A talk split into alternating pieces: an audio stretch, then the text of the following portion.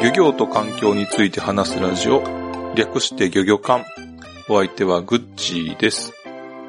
え今回はですね、コウさんが長期出張中ということで、一人でお話をしております。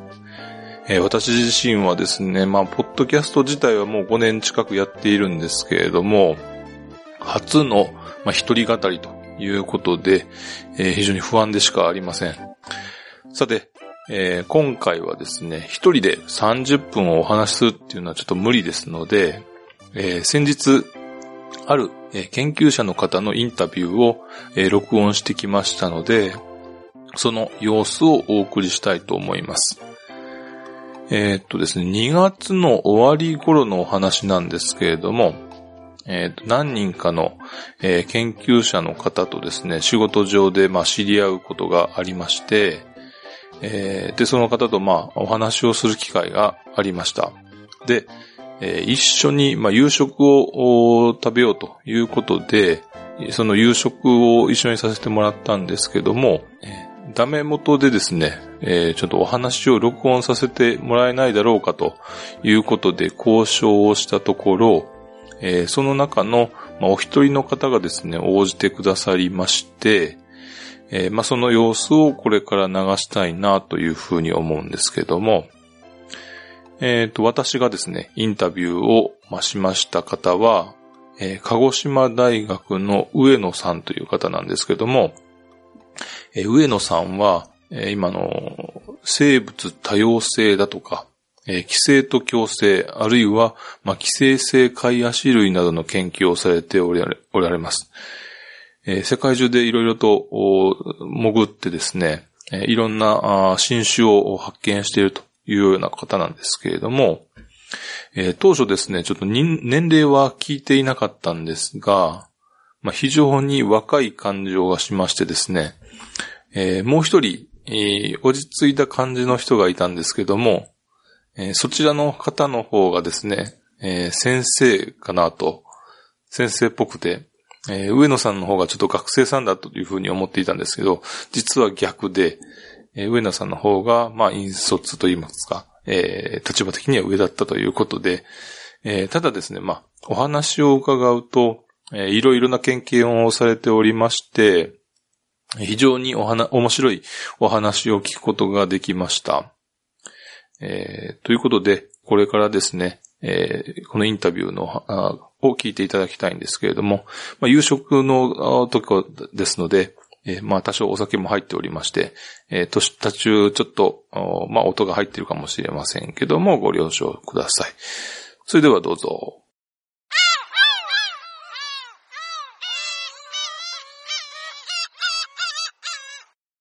流氷の下潜ってきたんですか？そうなんですよ。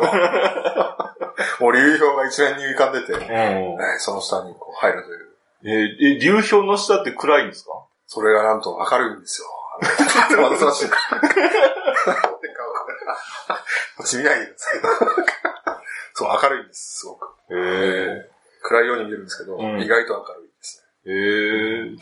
流氷の下に何がいるんですか？流氷の下には普通にいろんな生き物がいますよ。昆布も生えてますし、うんエビもカニも歩いてるし、はい貝はパカパカ泳いでますしね。あんな寒くても動くもんなんですか？ああ、なんか寒いと思ってるのは多分我々だけで、生き物はあんまり寒いと思ってないと思います。へえ。例えば、ね、生き物だったら、普通、その、動くために、そのエネルギー使うじゃないですか。ああ、はいはい。そのエネルギーを、そんな低温でも、えー、なんつうのあの、まあ発作り作り出すことはできるんですかね。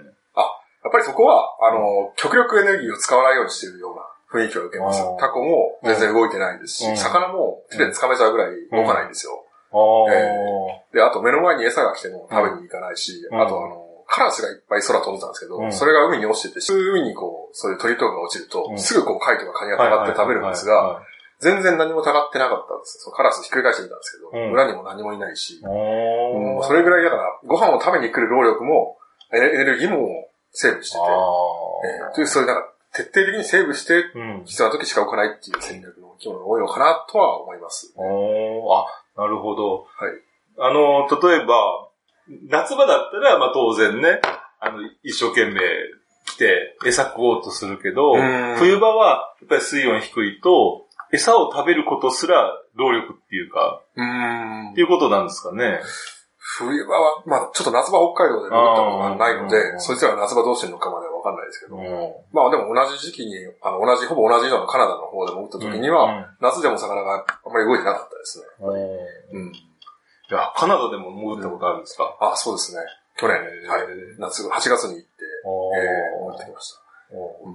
カナダの方はその、結構、あカナダのどの辺ですか？に東、西？えーと、あの、西側なんですけど、まあ、あの、バンクーバー島ってはいはいはいはいはいそのちょっと北にある、はい。結構北かな。結構北にある、えーと、カナダの、なんつったらいいんだろうな。まあ、かなり北にあるし、まあ、ちっちゃい島なんですあアラスカとの境ぐらいですか？そこまで行かないですね。ちょうど真ん中。中ぐらいですね。アラスカとの境とバンクーバー島のちょうど中間ぐらいのところにある島。うんはいはい。ああの辺り結構あの、大きな生き物がたくさんいるとかっていうのを聞きました。けども、はい。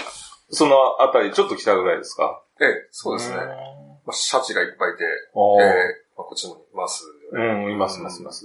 はい。えー。シャチと、あとラッコと、うん。あとなんだろうな。あ、アザラシがいっぱいいます。アザラシそこでじゃあ、どういった生き物を観察か、なんか、観察してるんですよね。まあ、そうですね。はい。ええその時は、もうあのいろんな研究者が、こう、うん呼ばれてて、あちこちから来てて、でみんなその、それぞれの専門としてる動物を集集める、集めて、うん標本を集めて、はどういうのがいるかっていうのを調べるっていう調査だったんですけどい。も、僕はそのその人たちが取ってくるようないろんな生き物に寄生してる寄生生物を調べるっていうへことーをしました。寄生生物って言ったら、例えばどういったのが、うん。あの、最近だとね、あの、水産関係で行くと、あの、アニサキスが、もう、あの、話題になってましたけども、はいはい。まあ、あいつらはまあね、そんなに、あまああの、食べたら痛い、あの、ささあの、お腹に胃に刺さったら痛いけども、ええ。えー、言ってはまだ可愛い方じゃないですか？可愛いですかね？まあ可愛いですけど、可愛いっていうか、寄生虫は多分全部可愛いんですけど、うん でもあの、まあそっか、可愛い。あ、そうですね。寄生虫としては、まあ、序の口っていうか。うんうんああ、そうかもしれないですね。もっとあの、なんでしょう、人目に触れないようなやつを、まあ僕は最終的に。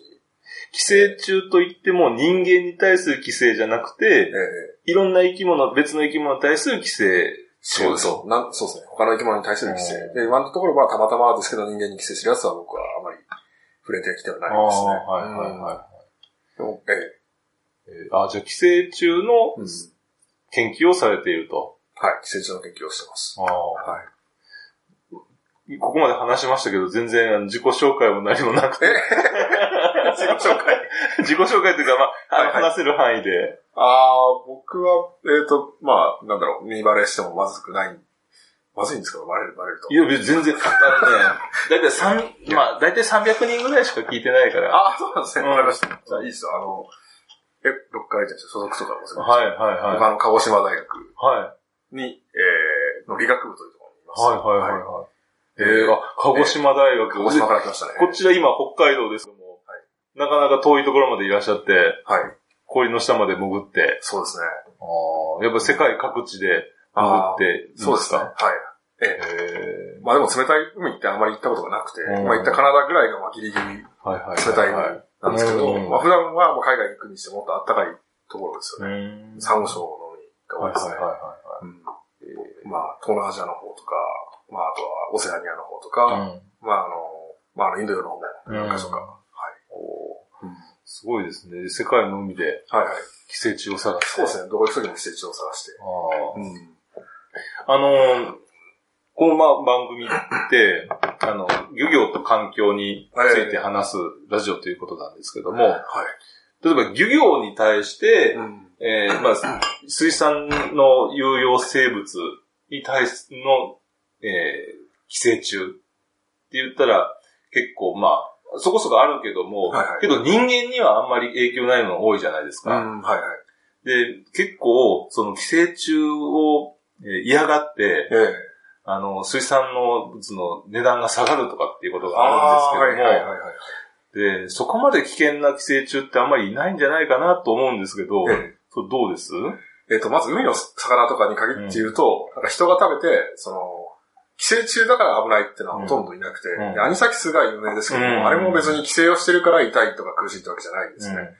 まああの、本当は、なんかその行くべき、まあ、にあき物のお腹の中じゃないところに行っちゃったんで、うんまあ暴れて、うんまあちょっと苦しんでるっていう。うん。まあ人間にもそれが痛みとして出ちゃうっていうだけなので、なん。か寄生されて痛いってわけではない。ああ、はいはいはい。で、まあ、その、それ以外にじゃあ、こう寄生をしてくる寄生虫、うん。人間に寄生してくる寄生虫が海の中にいっぱいいるかっていうと、逆になんか僕が今まで調べた中でも、ほとんど出会ったことなんてないですし、うん、食べても、まあ見た目グロテスクなんですけども、うん。食べたところで全然問題はないものばかりです。えもうそうですよね。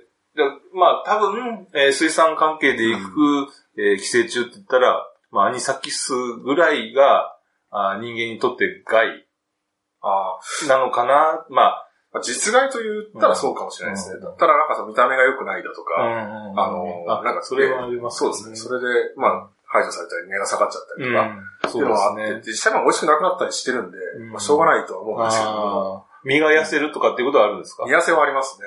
痩せもあるし、あとなんか腫瘍みたいな、かさぶたみたいなのができちゃったりしてうん、美味しくなくなったりっていうのも実際ありますし、そうですね。まあその辺はまあ、まあそうですね。うん。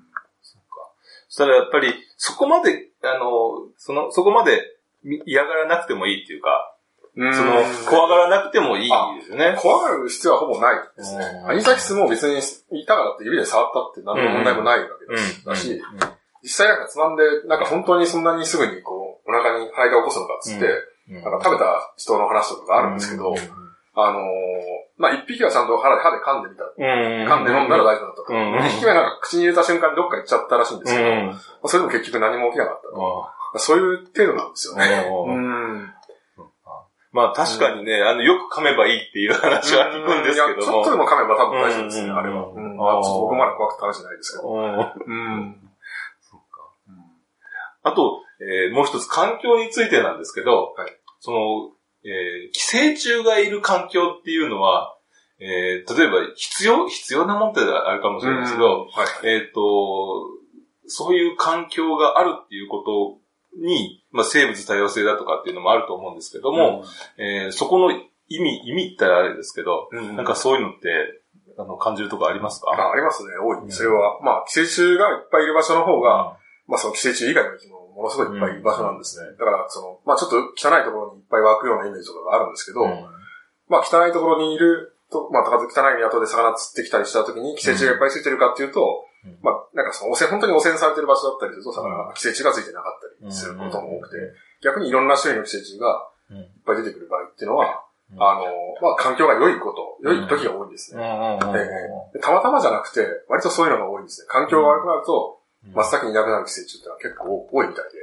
ええでもなんかそういう研究ってそれほどまだされてないんで、これからされていくべきことだと思うし、まあそういうことをすることによって、うん。環境の良し悪しをこう寄生虫で、寄生虫を調べればわかると。まあもしそういうのが実実現したらう、ん。魚を釣ってきて、うん。こういう寄生虫がいるからこのこの辺の環境はどうなんだっていうことも、うんまあもしかしたら言えるんじゃないかなっていうのはまあ前から。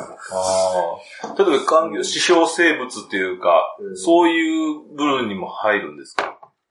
まあそういう風に多分しよう、することもできるんじゃないかなと思います。ね例えばこういう環境だかうん。らこういう寄生虫がいますよとか、うん。こういう寄生虫がいればいい環境ですよとかえ、え。帰って、ええ。ええーこういう寄生虫が出てくると、ちょっと環境が悪くなってきましたよとかっていう、えー指標になると非常に面白いですよね。そうですね。うんまあ、実際なんか水槽で魚とか飼ってたりすると、うん寄生虫が最初こう、目に見える寄生虫がいっぱいついてる魚を水槽で飼ってると、大体ほとんどの寄生虫は、まあ、いなくなっていくんですよね、水槽で飼ってると。あで、やっぱ水槽ってこう野外と比べたらあんまり環境良くないわけじゃないですか、どうしても。あ、うんうん。やっぱ寄生虫ってすごい繊細なんですよ、本来は。だからものすごく湧く種類っていうのもやっぱりいて、はいはいまああの、まあちょっとその魚が弱ってきた時に、うんまあ湧く、いっぱいついてしまう、ついつくことができちゃう寄生虫。でももちろんいることはいるんですけど、ただ大半の寄生虫、多くの寄生虫の方がどっちかというとその環境の変化にすごい弱いうんような印象はありますね。あと、寄生虫っていうのはそのいろんな宿主動物の上を渡り歩いてくるんで、まあその、まあ、特定のさ、特定の生き物がいないと、うん。その次に行けないんですよ。だからまあその寄生虫がいるってことは、その渡り歩くべき動物が全部そこにいるっていう。はいはいはい。じゃあ、豊かな生態系があるからこそ、寄生虫が生存あできるっていう。そうですね。はい。それは間違いないと思います。ああ。うん。いいお話ですね。あ、いいお話でしょ。そう、いいお話なんですよ。へえ。だからこ、あの、一般人からすると、えまあ、寄生虫イコール悪っていう、そんな雰囲気があるじゃないですか。ーはいはいはいはい。で、寄生虫、あの一度あの、目黒の寄生虫博物館に、あ何とか行ったこともあるんですけども、はいはいはいああいうふうに、まあ、展示をして、えーその受け取り方って、うん人それぞれええで、例えば、うわなんじゃこら、えええこんな気持ち悪いっていう人たちと。美しいっていう人たちと、あいるわけじゃないですか。ええ。で、えー洗練されたフォーム、うん。フォルムであったり、ええ。その、えー人体だけじゃなく、ええ。その、えーなんていうのね、内臓だとかそういうところにもこう潜んでいるっていう、えー日陰者みたいな感じのイメージだとか、うん。はいはいはい。いろいろあると思うんですけども、はいはい。例えば今け、あの、寄生虫を研究されている立場からすると、うんどういうイメージを持ってます？えっ、と、そうですね。僕自身は寄生虫見た時には、まあ、かっこいいと思ってるんですけど、うん常に大体。ただやっぱり、これちょっと気持ち悪いなって正直思う時もあって、ででもそれはすごく当然のことだと思うんですね。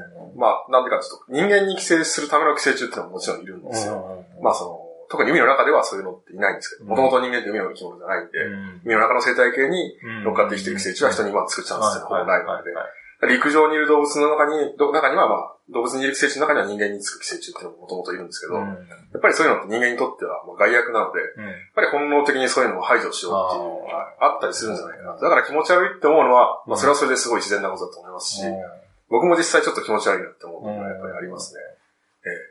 ええただ、基本的には、その気持ち悪いかあの形とかよく見てみると、こう、すごいやっぱり精錬されてるんですよね。うん。なんかその何か一つの、こう、規制の、規制を、規制の仕方のために、こう、なんか必要なものを発達させて、うん。いらないものは全部こう排除させてるっていう。まあそういう形の、なんかその最終形が、まああの形だったり、まああとその進化の途中だったりするんです。うん。ね。いらなくなったものがまだ若干残ってて、必要なものが今できかけてる途中みたいなのがあったりとかして、そういうのも寄生虫を見てるって、まあ面白いなって思う。まあ醍醐味なんですけど。ね。はい。へー。そっか。今度はもうじゃあ、えーっと、今まで世界各地で、えそういった寄生虫を求めてダイビングされてきたかと思うんですけども、今度また別のところでも、あの、極地でも、ー すごい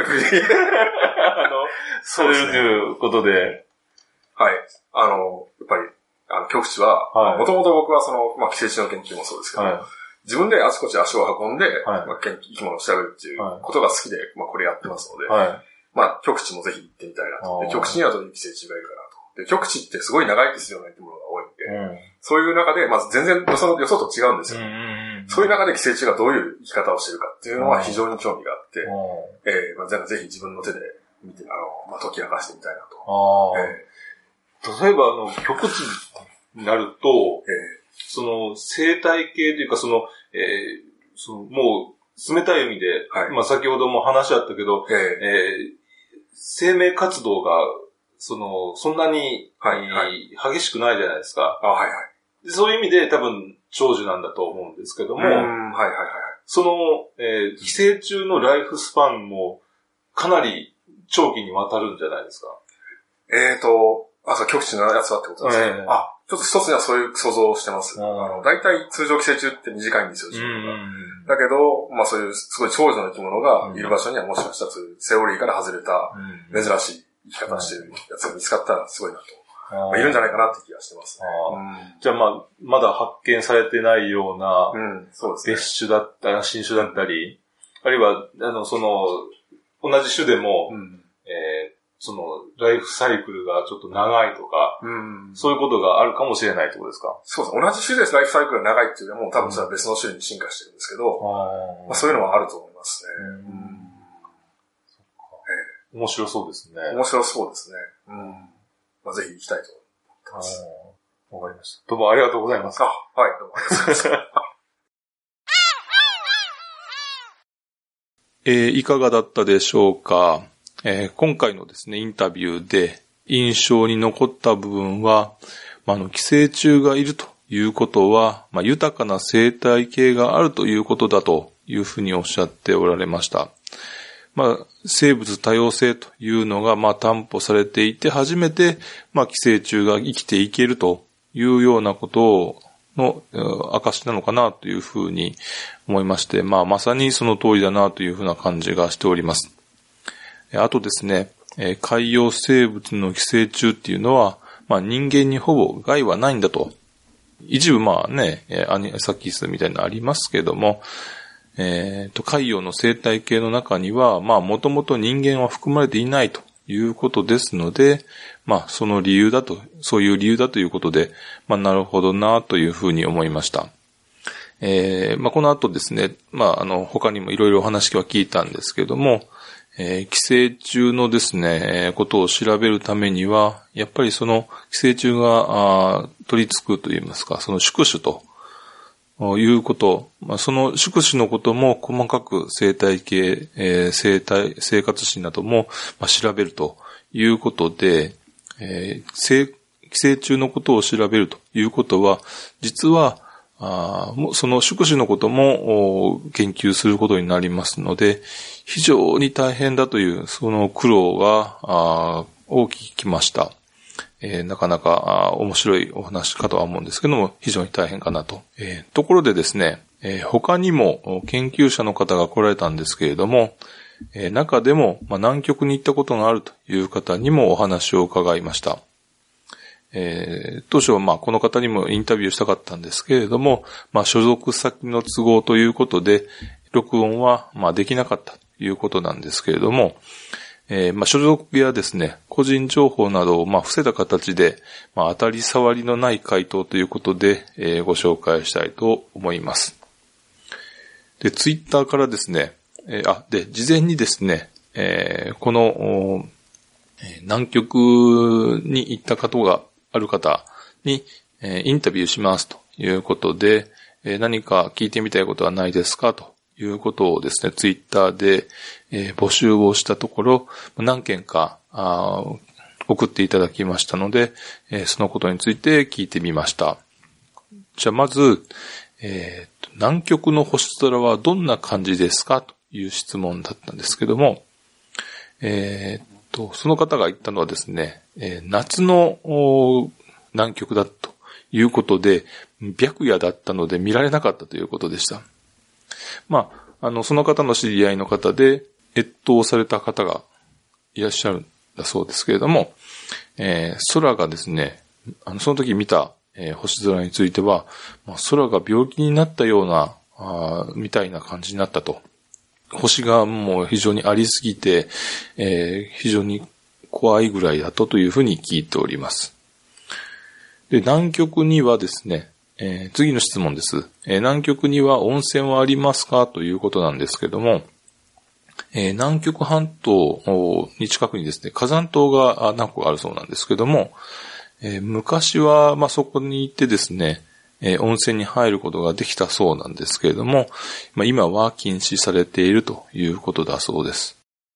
えあとですね、え南極に持ち込み規制とか、あるいはえー、南極からの持ち出し規制というのはありますかということなんですけれども、えっ、と、南極条約と環境保護法で、まあ、生き物の持ち込みが規制されているそうです。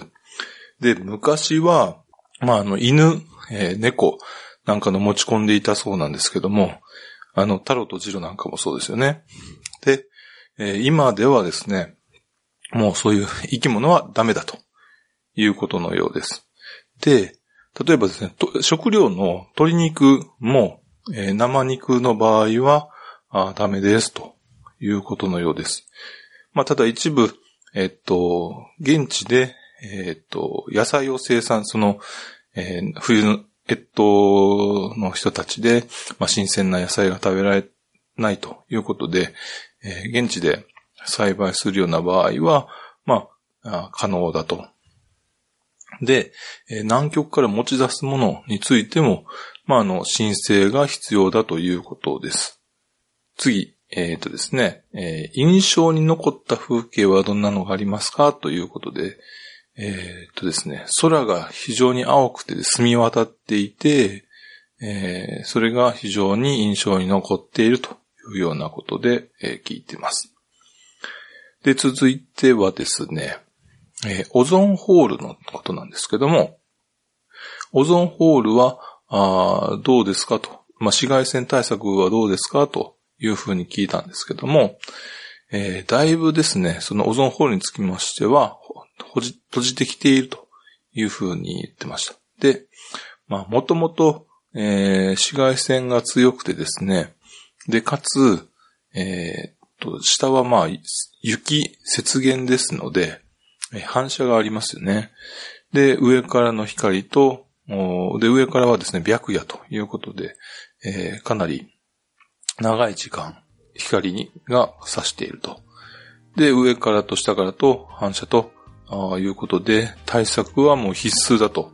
で、もし、まあ、あの、もし対策しなかったら、もう真っ黒に焼けてしまうということで、えー、言ってました。で、さらにですね、あともう一個最後にですね、パスポートはいらないんですか？ということで、えー、聞いたんですけども、まあ、南極自体は国ではないので、まあ、パスポートはいらないんですけども、日本から直接行く場合については、ま、環境環境省に届け出が必要だということのようです。まあね、えー、っと、観光でも、えー、っとですね、えー、チリの方から行くような観光ルートもありますので、えー、そういう時も同じように、え、環境省に届けが必要なのかなというふうに思います。ということで、お送りしてまいりました今回のインタビュー記事と、あと、えー、南極についての質問ということだったんですけれども、いかがだったでしょうか？えー、漁業と環境について話すラジオでは、あ皆さんからのお便りをお待ちしております。お便りの宛先は、fish&env.gmail.com です。Fishandenv アットマーク gmail.com です。えっ、ー、と、ぜひ、皆さんからの質問、お便りをお送りください。ということで、えー、今回はこの辺にしたいと思います。え、それとですね、次回なんですけれども、次回一回ちょっとお休みさせていただきます。えー、コウさんがですね、なかなかまだ、コウさんがまだ、あ出張期出張から帰ってきていないということで、えー、と、一回お休みさせてください。ということで、次回お会いしましょう。さようなら。